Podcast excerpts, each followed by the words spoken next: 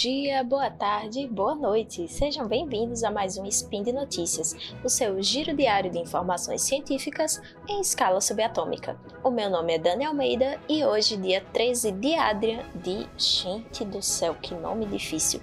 Driadan, do calendário Decatrian, e dia 8 de abril do calendário Gregoriano, falaremos de psicologia. E no programa de hoje, Ministério da Saúde coleta dados sobre gravidez precoce em escolares, o cheiro do Parkinson e o cérebro vidente. Roda a vinheta, editor! Speed Notícias.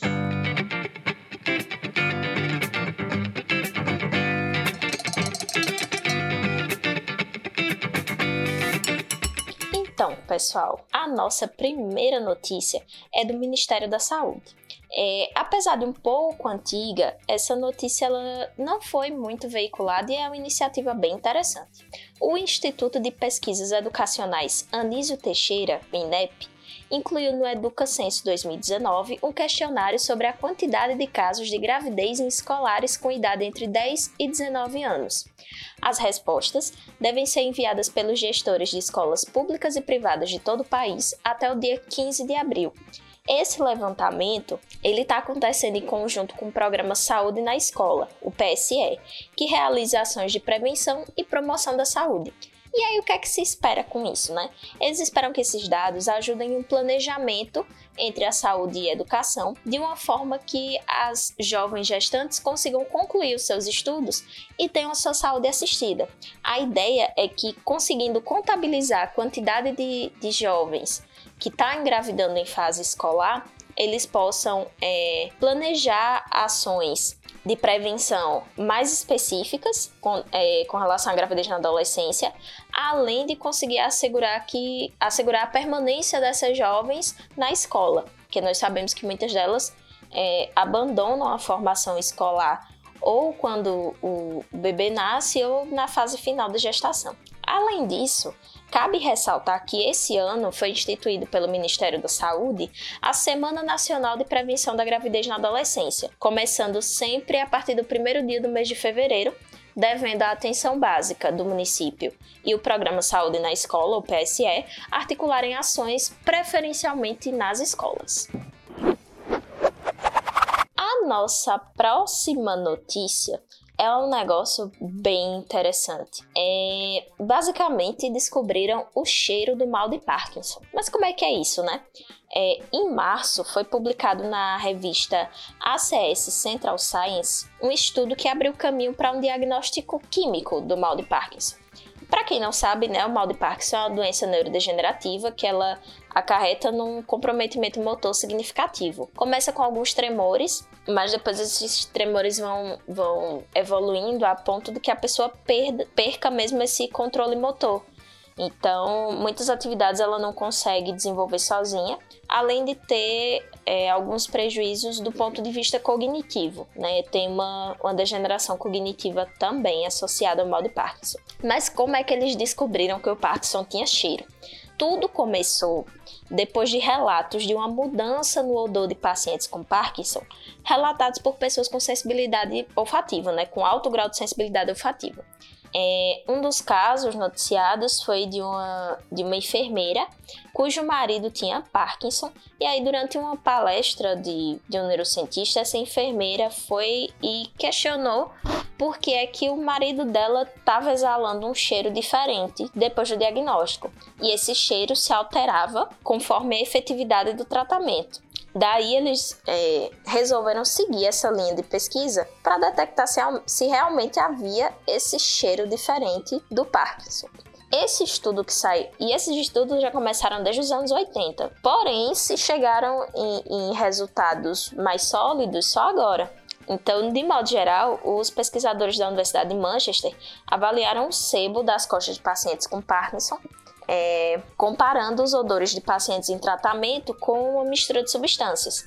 E aí eles é, também comparavam esse cheiro, passavam esse cheiro, digamos assim, para pessoas com sensibilidade olfativa elevada.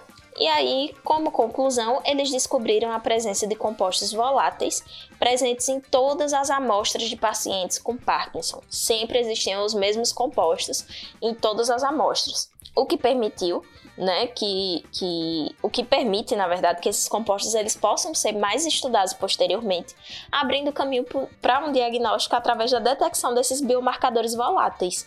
É, é um estudo muito interessante que surgiu de uma forma absolutamente acidental, mas que tem grandes contribuições e algo muito promissor. É, por que é que eles escolheram também né, fazer, fazer esse estudo através do sebo? Eles perceberam que pacientes com Parkinson têm um aumento da produção de sebo na parte das costas. Então, eles coletaram o sebo e analisaram a composição desse sebo, percebendo é, alguns compostos. Dentre esses compostos, eles perceberam alguns que são voláteis. Então, esses compostos voláteis, eles exalam um cheirinho característico. É, eles também fizeram misturas com esses compostos, apresentaram para outras pessoas cheirarem. É, é, meio bizarro, né, gente? A gente ter pessoas cheirando as coisas. Enfim, nem tão bizarro assim. Quem trabalha em laboratório já cheirou muita coisa. Mas através disso eles é, perceberam né, que havia realmente essa modificação e estão estudando uma forma de diagnóstico químico através da detecção desses biomarcadores voláteis. Né? Então é um estudo que tem tudo para avançar. É, já tem sido desenvolvido há longos anos, então podemos esperar que daqui a um tempo a gente consiga o, formas de diagnóstico do Parkinson né, através dos biomarcadores voláteis, o que vai dar uma facilidade né, na detecção e no diagnóstico diferencial, porque muitas vezes o Parkinson é confundido com alguns outros problemas, né, de alguns outros problemas neurológicos. A última notícia de hoje é bem interessante, para dizer o mínimo mas descobriram mais ou menos assim, a grosso modo, que o nosso cérebro é meio vidente. Mas como assim? Um experimento que foi realizado na Universidade de New South Wales, na, na Austrália, ele pediu uma tarefa muito simples. Os voluntários tinham que responder perguntas escolhendo entre dois padrões visuais de listras vermelhas e verdes. Essa pesquisa mostrou a existência de uma atividade cerebral inconsciente durante as escolhas dos participantes, de modo a prever através do padrão cerebral qual seria a sua escolha com até 11 segundos de antecipação. Então, o que é, que é isso? Eles conseguiam saber, através de exames de ressonância magnética funcional, qual padrão os participantes iriam escolher 11 segundos antes que eles realmente escolhessem e manifestassem verbalmente que eles escolheram.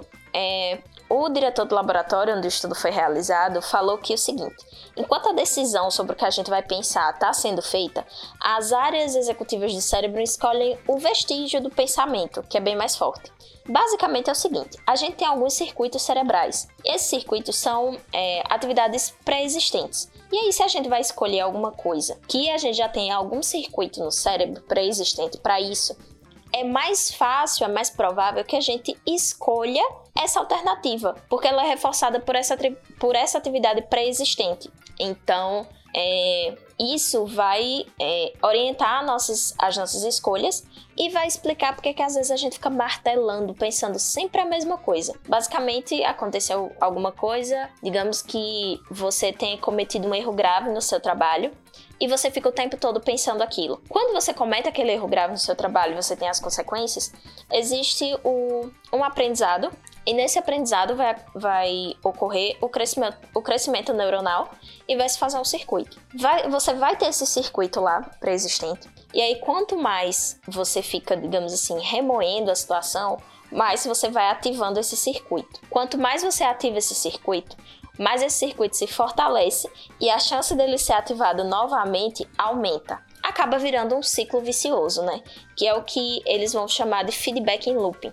E aí, como os pensamentos surgem na mesma área onde está o córtex visual, né? Que eles surgem no, no córtex cerebral, é, o estudo pode indicar a origem de alguns pensamentos visuais involuntários que a gente pode ter. Isso abre espaço para mais descobertas na área do estudo dos transtornos mentais, principalmente aqueles que têm como característica os pensamentos intrusivos e imagéticos, como é o caso do transtorno de estresse pós-traumático. Mas aí os cientistas alertam também para os riscos de assumir que as nossas escolhas são feitas por uma atividade cerebral pré-existente. Eles afirmam que os resultados deles não podem garantir que todas as nossas escolhas sejam consequências de imagens involuntárias. Mas isso demonstra que esse mecanismo existe e que ele pode servir de viés para nossas escolhas diárias. E que talvez o que a gente chama de livre-arbítrio não seja tão livre assim. A gente vai ter que esperar mais um pouquinho para poder saber, né? E por hoje é só. Eu lembro a vocês que todos os links comentados estão aqui embaixo no post. Vai lá, deixa o seu comentário, elogio, crítica, o seu meme. Ah, e esse podcast só é possível de acontecer graças ao seu patronato, ao seu apoio no patronato do SciCast, seja no Padrim ou no PicPay. Comam vegetais, compartilhem memes e façam amigos. Um cheiro para vocês e até amanhã!